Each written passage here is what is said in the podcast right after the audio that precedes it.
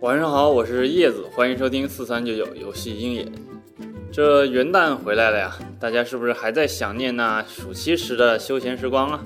然而在我们休息的时候啊，昆仑万维却发生了一件大事儿。他们最近举行了一个临时股东大会，大会上由于昆仑打算与关联方合作收购闲来互娱，而这个二次转让的相关审计资料还不够完全，所以股东否决了这次并购交易。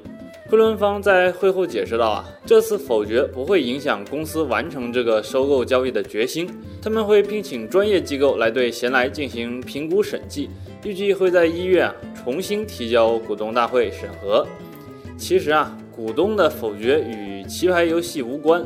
现在呢，各个资本力量对游戏公司的相关收购都非常谨慎。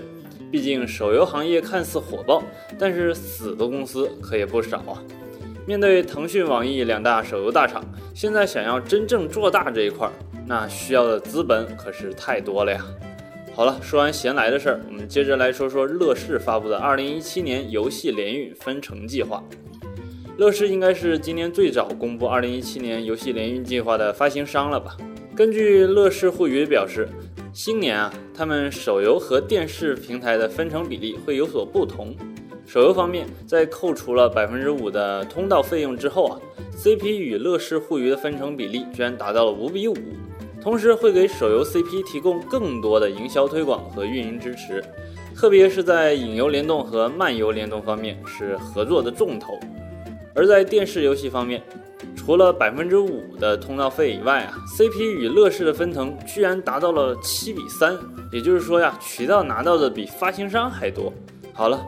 看来乐视今年的分成比例对很多厂商来说是一个巨大的诱惑吧？乐视能否根据这个分成计划夺取更多的市场份额呢？